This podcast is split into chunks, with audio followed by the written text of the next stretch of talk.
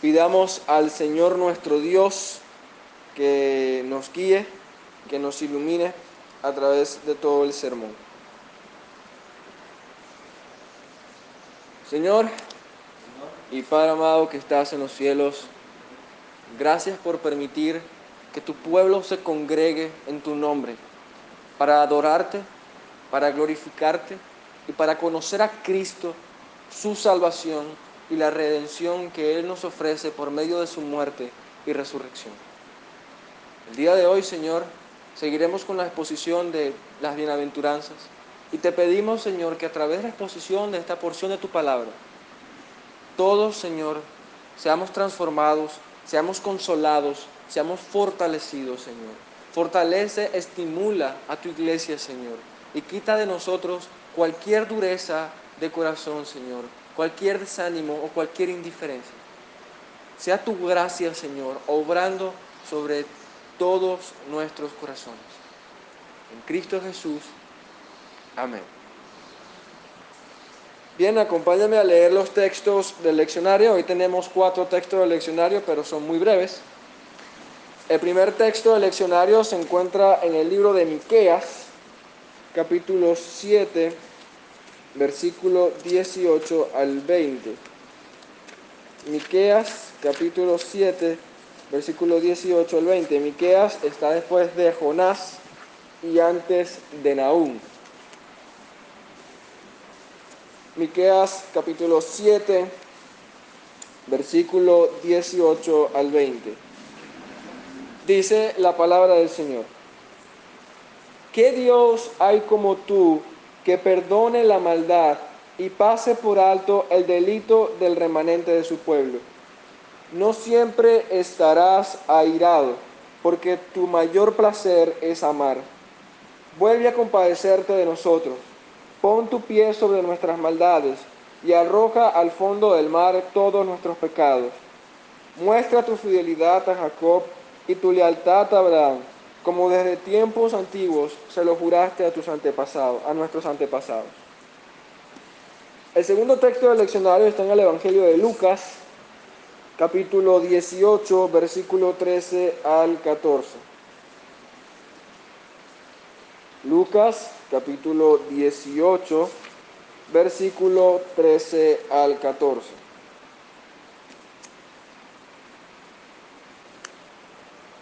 Y dice la palabra del Señor. Esta es la parábola del fariseo y el recaudador de impuestos.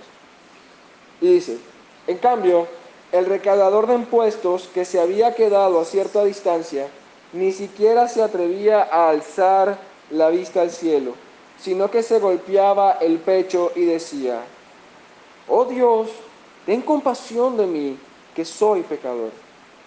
Les digo que éste, y no aquel, volvió a su casa justificado ante Dios, pues todo el que a sí mismo se enaltece será humillado, y el que se humilla será enaltecido. Los otros dos textos leccionarios están en la carta a los romanos.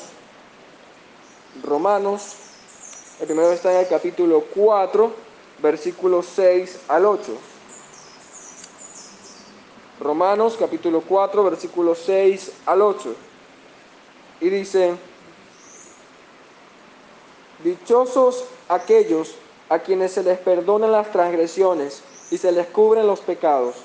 Dichoso aquel cuyo pecado el Señor no tomará en cuenta. Y el tercer texto del leccionario está en el capítulo 7 de la carta a los romanos, desde el versículo 24 al 25. Dice, soy un pobre miserable. ¿Quién me librará de este cuerpo mortal? Gracias a Dios por medio de Jesucristo nuestro Señor.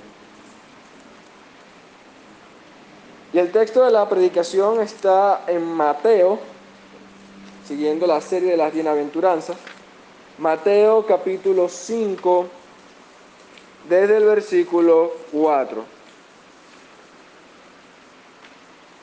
Mateo capítulo 5, versículo 4.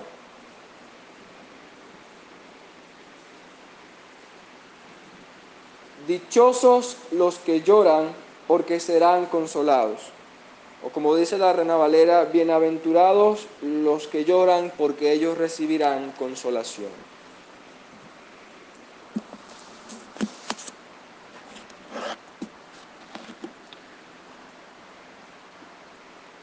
¿Puede haber prosperidad espiritual sin sufrimiento?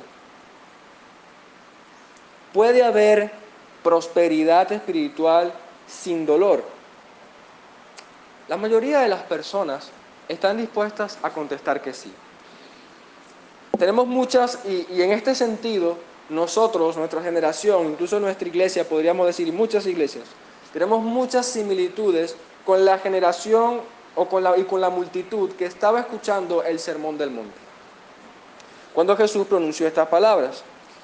Estas personas, estos judíos, buscaban su salvación por obras para ganarse un favor delante de, de Dios. Ellos sabían, como nosotros vemos en los evangelios, muchos de ellos sabían que eran pecadores y no podían cumplir a totalidad la ley de Dios. Sin, sin embargo, esta piedad superficial era un intento de ocultar sus culpas delante de Dios. Porque al fin y al cabo, para ellos era mejor tener una superficialidad moral que reconocer sus pecados delante de Dios. Y la gente hoy, de manera similar, se esfuerza demasiado en amarse, armarse una reputación y parecer moralmente buenos. Todos sabemos que cometemos fallas, que cometemos errores, que pecamos y, hacemos multitud de cosas que no agradan a Dios. Y aún los incrédulos lo saben y nuestras conciencias nos acusan independientemente de que no hayamos creído en el Señor Jesucristo o no, o no. Pero aún así, es como si creyéramos que nuestra apariencia de piedad y esa moral superficial será suficiente para ser prosperados espiritualmente y para recibir algún favor delante de Dios. Sin embargo, no es posible ser bienaventurados no es posible ser bendecidos por Dios sin un lamento por el pecado, sin un reconocimiento del pecado. Y esta bienaventuranza nos muestra precisamente que somos benditos, somos bendecidos por Dios, somos bienaventurados cuando lloramos. Y vamos a dividir este sermón, como está naturalmente en el texto, Vemos primeramente la bienaventuranza y luego veremos la promesa que sigue a la bienaventuranza. Básicamente esta es la estructura de todas las bienaventuranzas en este texto. Y he titulado este primer punto, Bienaventurados los que lloran espiritualmente. Esta bienaventuranza no abarca a todos los que lloran en el mundo. Las personas, la gente llora por muchísimas razones.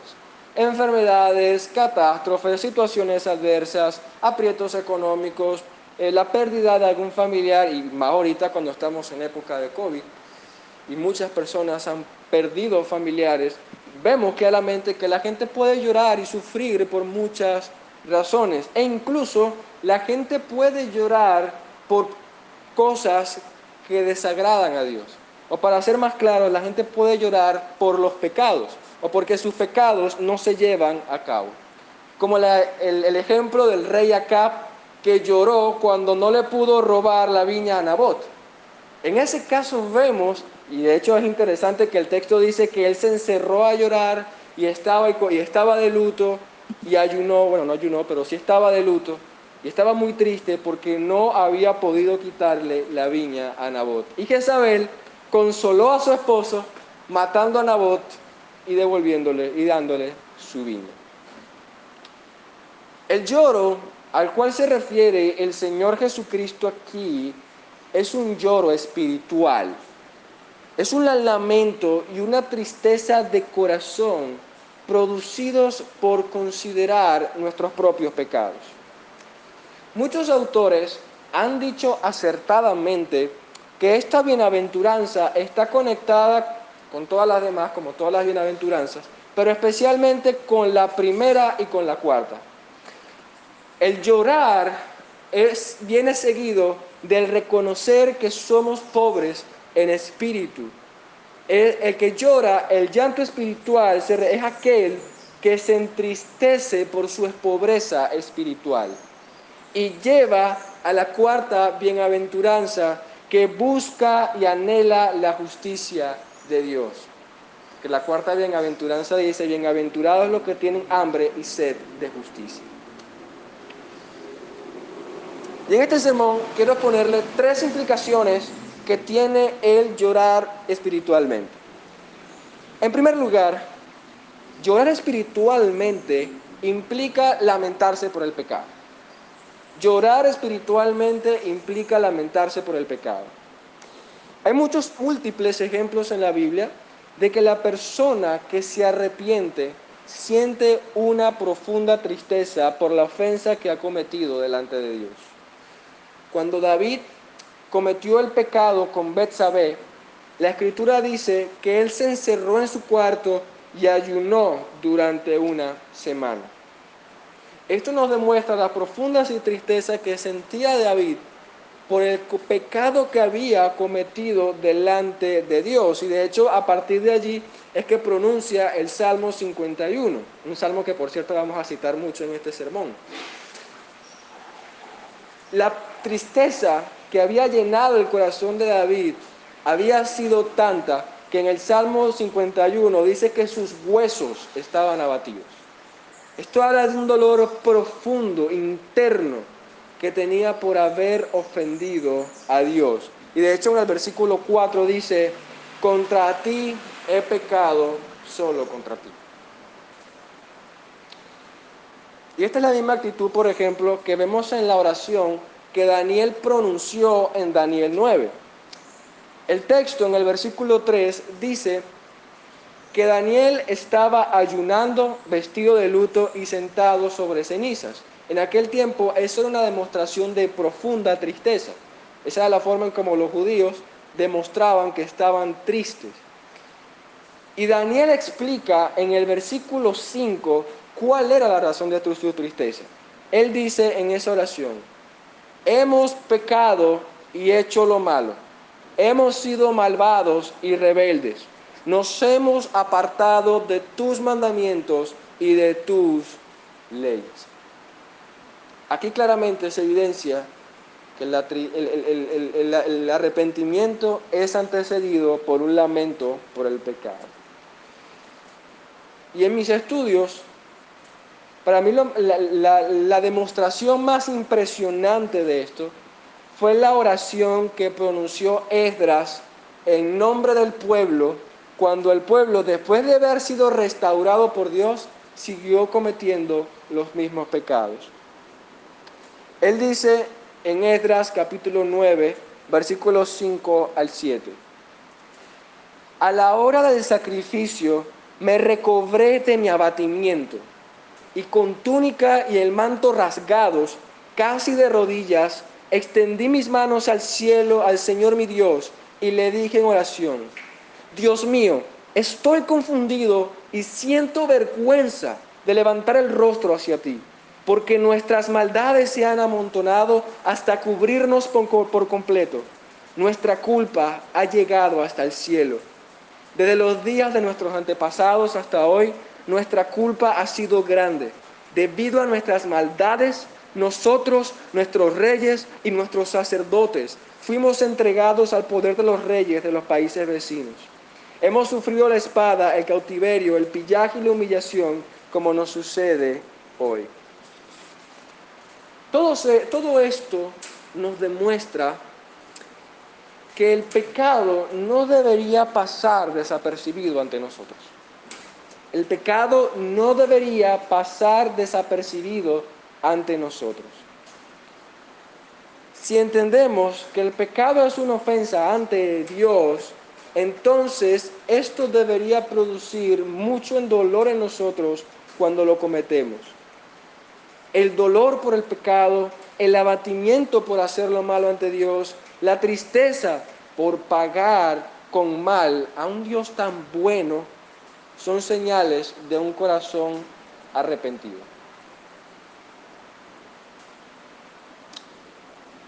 Y es interesante porque esto se contrasta con el corazón que tienen los incrédulos. Porque ellos son indiferentes al pecado. Ellos pecan, pecan, pecan sin ningún remordimiento. De hecho, ellos viven su vida pecando como si pecar fuera lo más normal del mundo, como si no tuviera ninguna consecuencia. Y llegan incluso hasta el punto en que se deleitan en hacer lo malo. Y esta escritura explica que esto es así porque ellos tienen la mente entenebrecida, su corazón está endurecido y están alejados de la vida que proviene de Dios. Efesios 4, 18. Pero esto no debe ser así entre nosotros. No debe ser así entre nosotros. Nuestro, nuestro Padre nos ha dado un corazón nuevo, un corazón de carne, sensible a sus mandamientos, sensible al pecado. Y gracias a este corazón que nuestro Padre nos ha dado, no podemos ser indiferentes al pecado no podemos tener una posición neutral. Debemos cuidarnos, amados hermanos, del endurecimiento del pecado. Una señal de que nuestro corazón está endurecido por el pecado es que comenzamos a tomar los mandamientos de Dios y el pecado a la ligera. Son claras señales de que hemos sido engañados y endurecidos por el pecado. Y déjame decir, y este texto nos deja muy claro que no hay ninguna bendición en ser indiferentes al pecado. Si amamos a Dios, debemos lamentarnos por el pecado. Llorar espiritualmente entonces es lamentarse por el pecado. Pero también hay otro punto, y ese es el segundo punto. Llorar también es apartarse del pecado. No es solamente lamentarse por el pecado, es apartarse del pecado. Esta tristeza espiritual no solamente implica un dolor interno en nuestro ser, sino un cambio de vida. Cuando nosotros nos sentimos mal por algo que hemos hecho a otra persona, deseamos no seguirlo haciendo porque además de que causa mucho dolor, sabemos que estamos haciendo daño y ofendiendo a otra persona. Quienes sienten dolor por ofender a Dios, quieren que sus vidas cambien para no seguirlo haciendo. Y es porque este lamento espiritual lleva al arrepentimiento. Y así la escritura lo muestra muy ampliamente. Por ejemplo,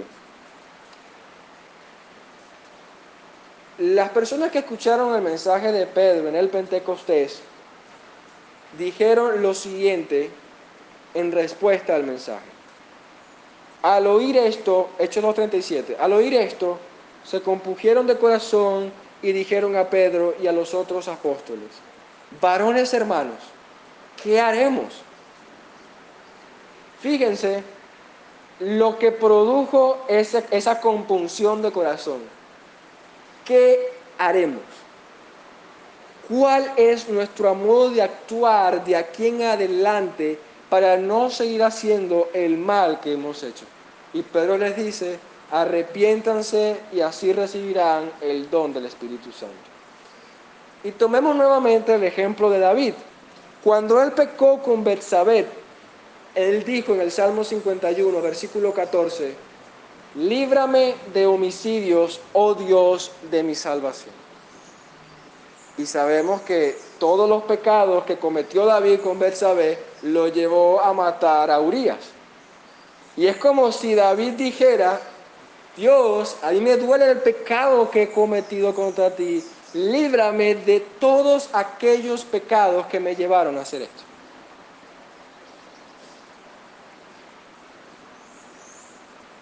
De hecho, también encontramos lo mismo en la oración de Esdras, porque él dice en Esdras 9, 13, 14, después de todo lo que nos ha acontecido por, por causa de nuestras maldades y de nuestra grave culpa, reconocemos que tú, nuestro Dios, no nos has dado el castigo que merecemos, sino que nos has dejado un remanente. Y presten atención a esta frase.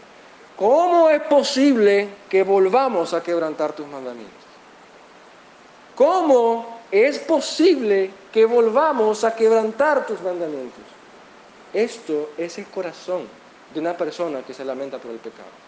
¿Cómo es posible que volvamos a quebrantar tus mandamientos? Una vez que entendemos la gravedad del pecado y todo el dolor que produce, no nos deberían quedar, seguir quedando ganas de cometerlo. El lamento por el pecado también produce aborrecimiento por el pecado. Si la tristeza no viene acompañada de un cambio de vida, entonces esta no es la tristeza espiritual sobre la cual Jesús pronuncia bendición. Al contrario, es una tristeza donde hay maldición, es un simple sentido de culpabilidad, una profunda carga de conciencia que nos lleva a la muerte. ¿Saben quién sintió bastante culpa después del pecado que había cometido? Judas. Y lo que hizo fue, fue y se ahorcó. Y la Biblia lo llama el hijo de perdición. De modo que sentir por la tristeza por el pecado no necesariamente es señal de que estamos arrepentidos. Si esto no viene a un cambio de vida, que no fue lo mismo con Pedro, que después fue restaurado por el Señor y vemos cómo vivió toda su vida a partir de allí.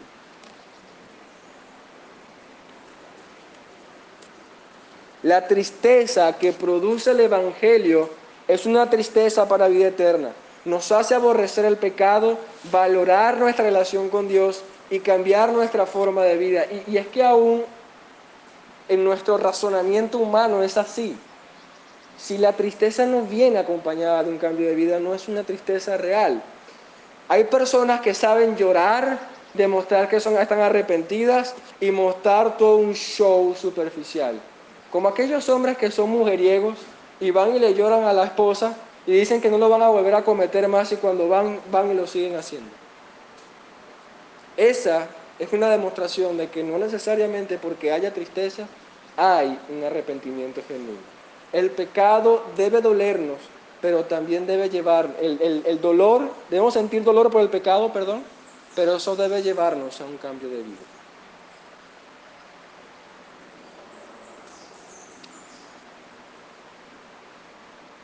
Llorar espiritualmente, entonces, es lamentarse por el pecado y es arrepentirse del pecado. Pero también es compadecerse de los pecados de otros.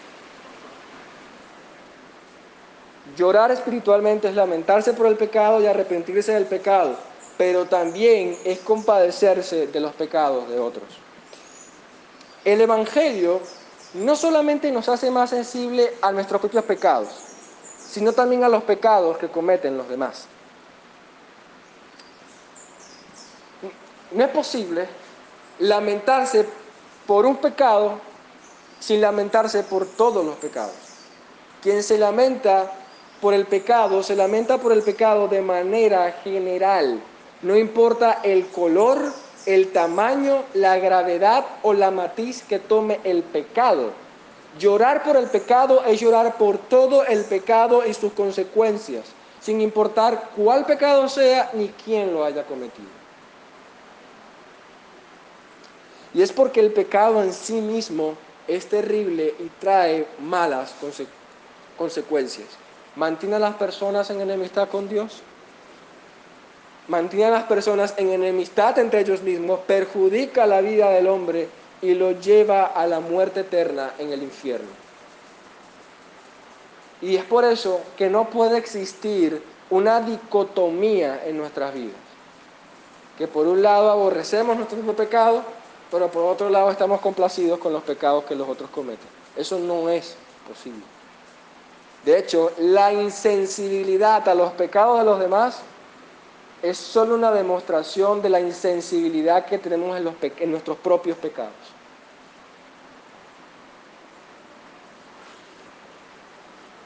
Ser sensibles al pecado debe llevarnos a compadecernos de los hombres que están perdidos sin Cristo.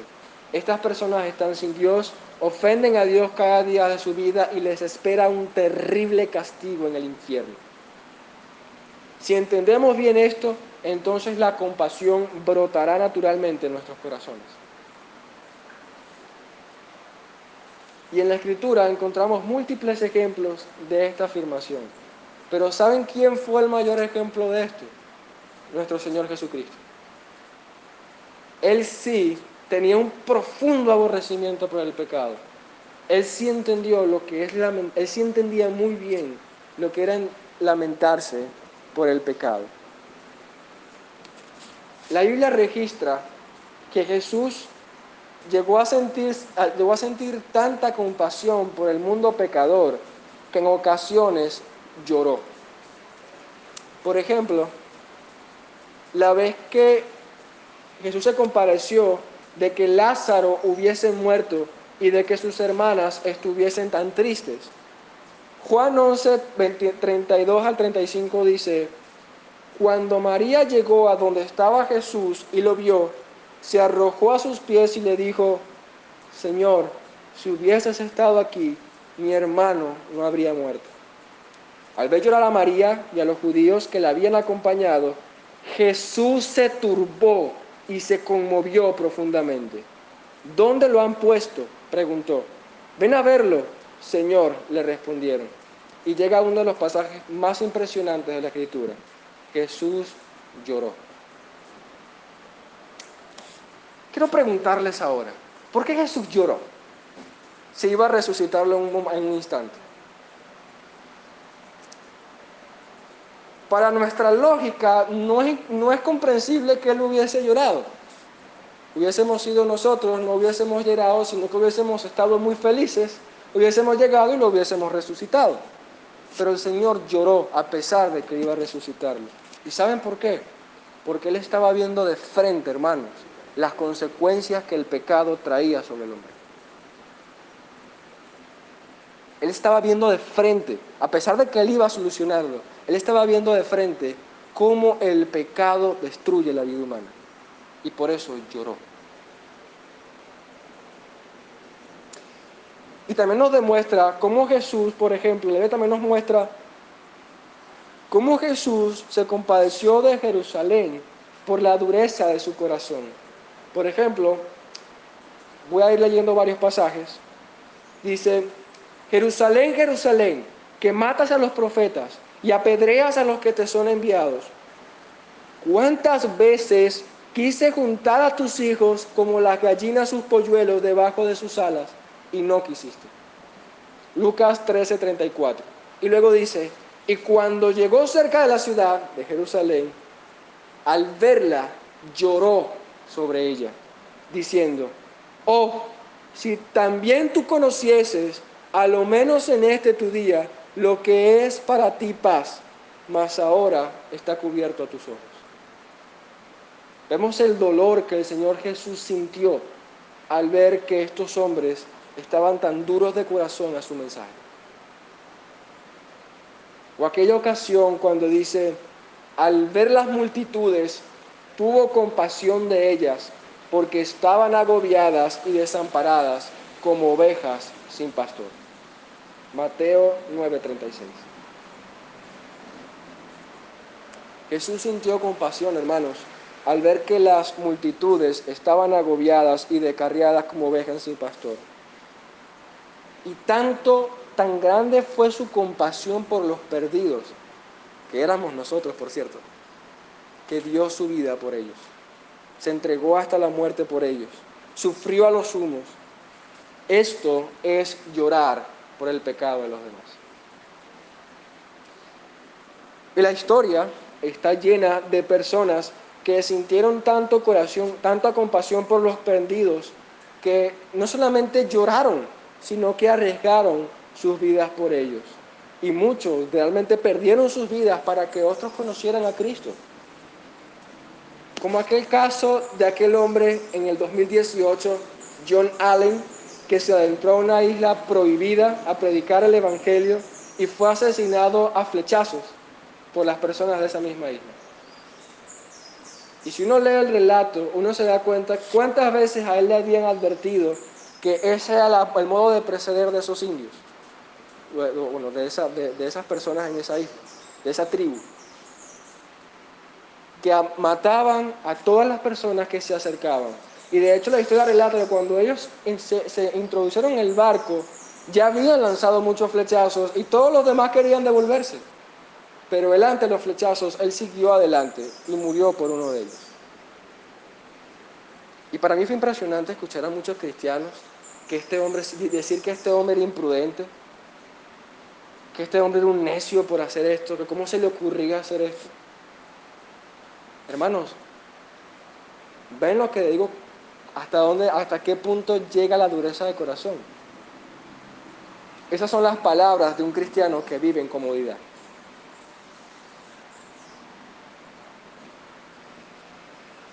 Debemos aprender, hermanos, por lo que dice la Escritura, a sentir compasión por los perdidos. Eso es llorar por el pecado.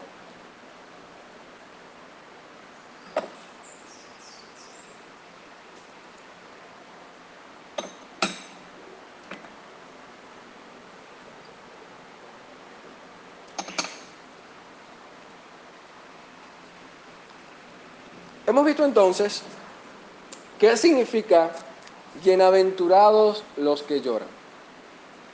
Veamos ahora la razón por la cual son bienaventurados, la promesa que Dios da a estas personas. Bienaventurados los que lloran, porque ellos recibirán consolación.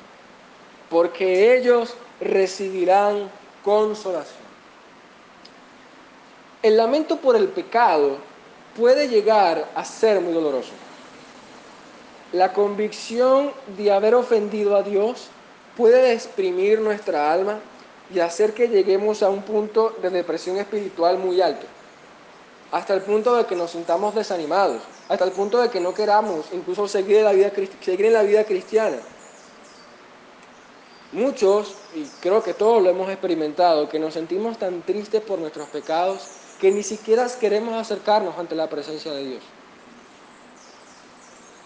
porque nos sentimos profundamente avergonzados. Este desánimo y este dolor también se ve cuando, cuando intentamos arrepentirnos, cuando intentamos apartarnos y aún así tenemos dificultad para hacerlo. ¿Y saben algo?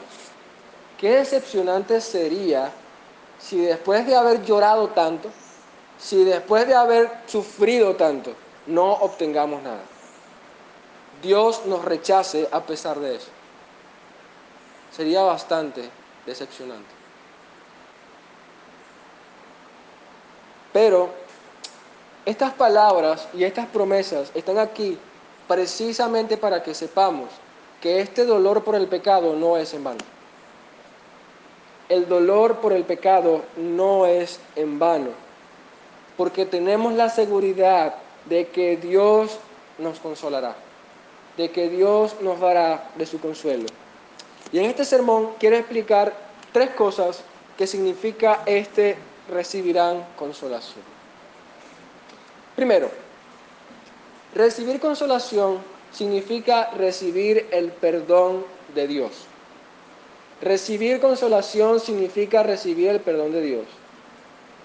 Sabemos que lo que debe causar dolor en nosotros no es en sí mismo la consecuencia del pecado, aunque eso sí debe causarlo, sino el hecho de que ofendemos a Dios. Por tanto, el consuelo es que Dios nos perdona a pesar de que le hemos ofendido. El Señor promete aquí que todos aquellos que se sientan compungidos por sus pecados, por haber ofendido a Dios y lo confiesan, recibirán su perdón.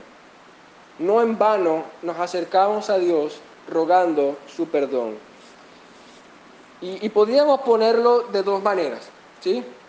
Por un lado, no es posible recibir el perdón de Dios si no confesamos nuestro pecado. Pero por otro lado, Dios no nos rechaza cuando nos acercamos a Él con un corazón quebrantado. Son las dos caras de la manera. Y creo que este es el mayor estímulo para acercarnos a Él confiadamente. El saber que Él no nos rechazará, Él nos recibirá en su regazo y nos dará el consuelo del perdón. Si uno ve la vida, todo lo que hizo David por causa de Betsabé, incluso la tristeza que tuvo que se encerró en su cuarto durante una semana sin comer ni beber nada, vemos la profundidad de tristeza que este hombre tuvo por el pecado que había cometido ante Dios. Sin embargo, él se acercó a Dios con la, con la siguiente convicción. Al corazón contrito y humillado no despreciarás tú, oh Dios. Salmo 51, 17. Al corazón contrito y humillado no despreciarás tú, oh Dios. ¿Saben qué si desprecia a Dios?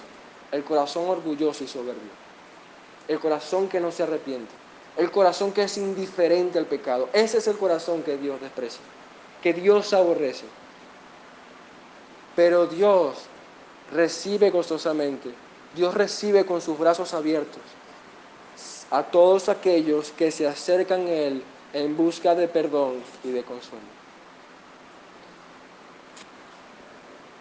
Y, uno al ver esto, uno puede decir, wow, qué diferencia es esta enseñanza del Señor Jesucristo con lo que enseñaban los fariseos. Es completamente distinto. Los fariseos creían que Dios solamente aceptaba a los justos, a los que no tenían pecado, a los santos, a los más rectos de la sociedad, a aquellos que obedecían al pie de la letra cada aspecto de la ley sin ninguna mancha. Dios no acepta a nadie que no tenga ni una gota de pecado. De hecho, cuando en la parábola del fariseo y del publicano, el fariseo se acercó a Dios diciendo, gracias Señor por no hacerme con este publicano. Por, disculpen, gracias Señor porque no soy como este publicano. No soy pecador, yo no cometo errores, yo no desobedezco tu ley, yo soy justo, yo soy santo, sin mancha, sin mácula. Bajo esta perspectiva, solamente los fariseos eran aceptados ante Dios. Bajo esta perspectiva, solamente los fariseos o los religiosos de la época eran aceptados delante de Dios. Todos los demás eran unos simples pecadores y por eso la gente vivía angustiada, queriendo ganarse el favor de Dios, pero sin esperanzas de recibir el perdón. Pero el Señor dice aquí que no son los orgullosos, no son los soberbios, no son los sin mácula los que recibirán el perdón. Son los humildes, son los que se lamentan, son los que lloran, son los que reconocen que han ofendido a Dios. Estos son los que conseguirán el perdón de Dios. Hoy la gente tiene una moralidad, la gente que tiene una moralidad aceptable, piensan que son mejores que los ladrones, que los drogadictos y que las prostitutas. Y, uno se nota y dice, y son igual que el fariseo, bueno, gracias a Dios yo no robo, yo no mato a nadie, yo me porto bien. Yo sé que yo miento, yo sé que yo soy borracho, yo sé que estoy alejado de Dios, pero mira, yo no robo a nadie. Y ya con eso yo me gané el cielo. Y lo peor es que cuando un drogadicto, un ladrón o una prostituta, o alguien que tenía una moralidad muy baja, llega al cristianismo, lo miran con desprecio. Yo he escuchado muchas frases, este piensa que porque ahora es cristiano tiene el cielo ganado. Y se olvida de todo lo que hizo. O como una, he escuchado frases similares. A mí me, sí me da rabia la gente, una vez alguien que dijo, a mí sí me da rabia la gente que después de haber vivido en pecado ahora es religiosa y se acerca a Dios y se mete evangélico.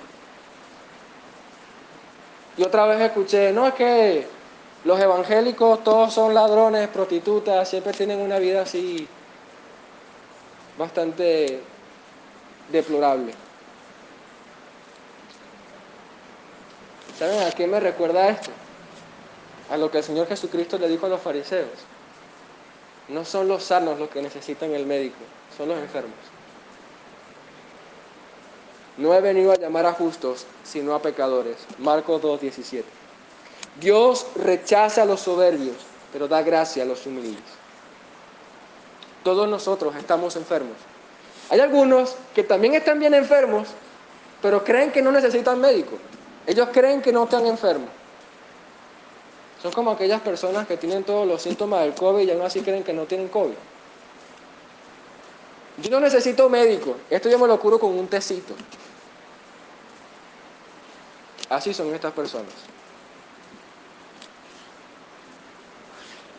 Y ese tipo de personas morirán en la enfermedad de su propio pecado.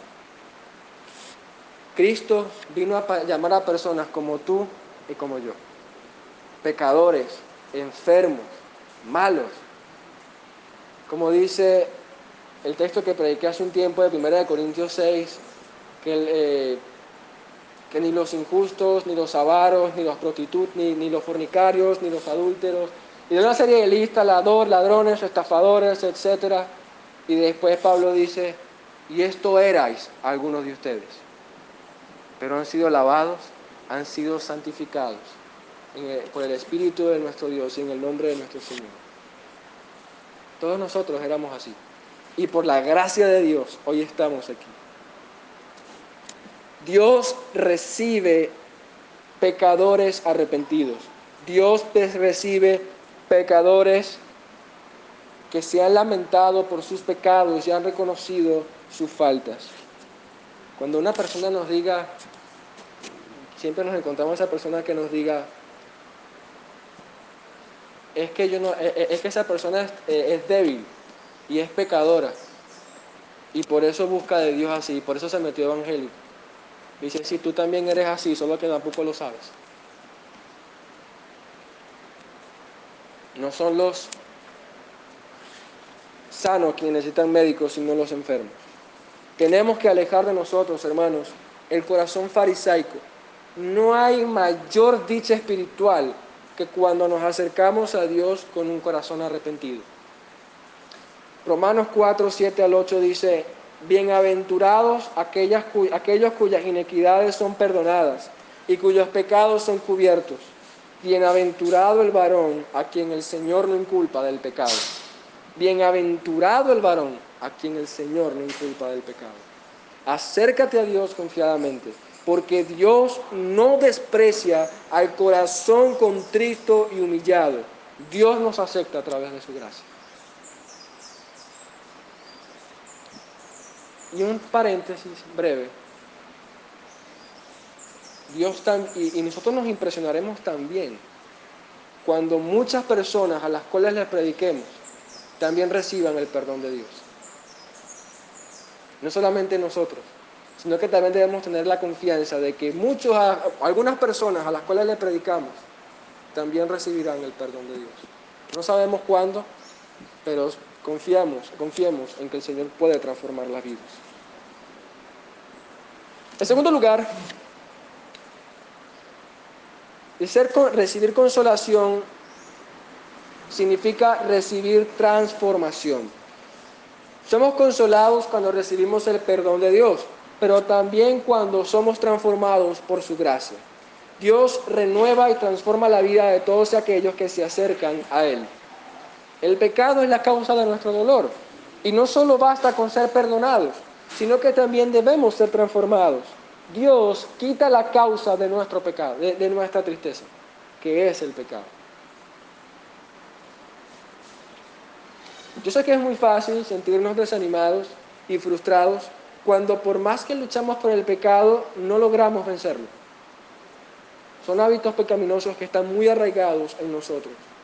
Y creo que una de las razones por la cual nos desanimamos tanto o, o por la cual no tenemos victoria es porque no lo hacemos confiados de que Dios es quien nos transforma, de que Dios nos ofrece en su gracia renovarnos. Miren lo que dice el apóstol Pedro en su primera carta. Bendito el Dios y Padre de nuestro Señor Jesucristo, que según su grande misericordia nos ha hecho nacer para una esperanza viva Cuando Dios nos muestra su misericordia, recibimos el consuelo de que Dios puede limpiarnos de todas nuestras iniquidades. Él nos da, hermanos, una nueva vida. Y fíjense lo que dice el texto, según su misericordia. Según su misericordia. Él ha comprado un pueblo celoso de buenas obras, como dice Tito 2.14, pero Él es quien obra esas obras en nosotros. Porque tanto el querer como el hacer provienen de Dios. Filipenses 2.13. Es por eso que nosotros debemos buscar a Dios con un corazón arrepentido por nuestros pecados, sí, pero debemos confiar en que Él puede transformar nuestras vidas. Ese es nuestro consuelo, esa es nuestra fortaleza. No hay deseo, no hay pensamiento, no hay hábito, no hay ninguna conducta pecaminosa que Dios no pueda renovar, que Dios no pueda vencer. Y esa debe ser nuestra confianza.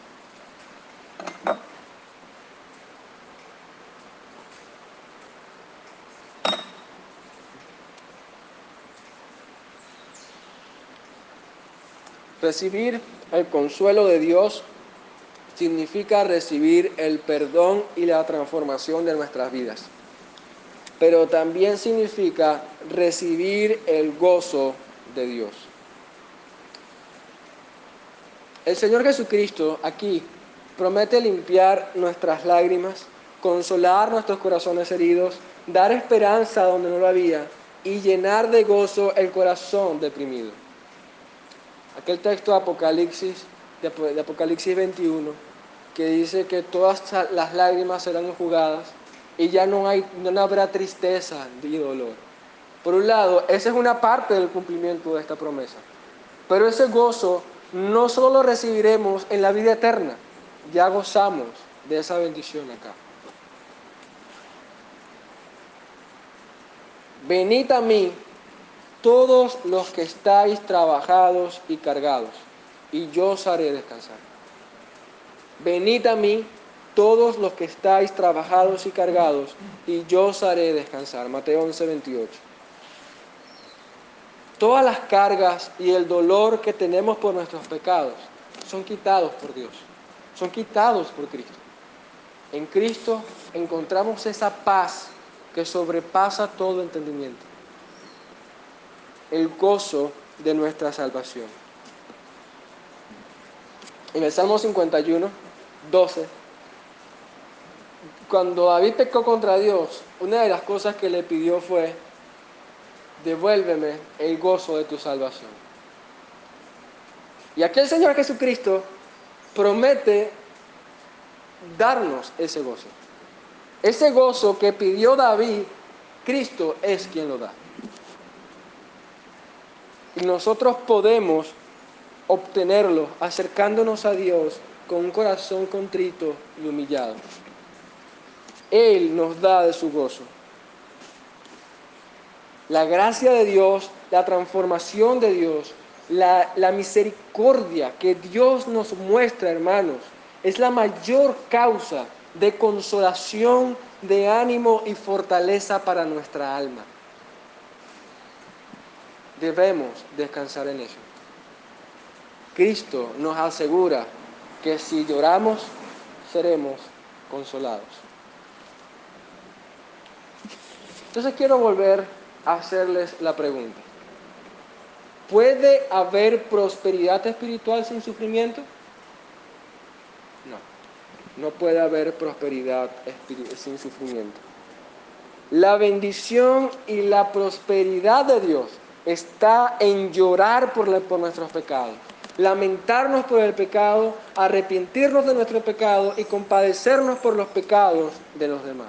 Y aquí la bienaventuranza de Cristo, darnos consuelo, hermano darnos consuelo. Él mismo es quien nos da ese consuelo. Él se encarnó, murió en la cruz del Calvario, resucitó y ascendió al cielo. Y a través de su obra nosotros podemos acercarnos a Él con un corazón contrito y humillado. En Cristo nuestra salvación está segura. Y esa es nuestra mayor consuelo. Acerquémonos confiadamente delante, ante Dios, ante el trono de la gracia. Y si tú, querido amigo, que estás escuchando este sermón, has sido quebrantado de corazón y te sientes cargado, tienes que saber que el Evangelio también te ofrece todo esto a ti. Cristo te ofrece todo este consuelo. Ofrece todo este consuelo a los que están cargados y a los que sienten tristeza espiritual, tanto a los que ya hemos creído como a los que aún no han creído. Es un llamado a todos a acercarse a Cristo. Acerquémonos a Él y no seremos decepcionados. Bienaventurados los que lloran, porque ellos serán consolados.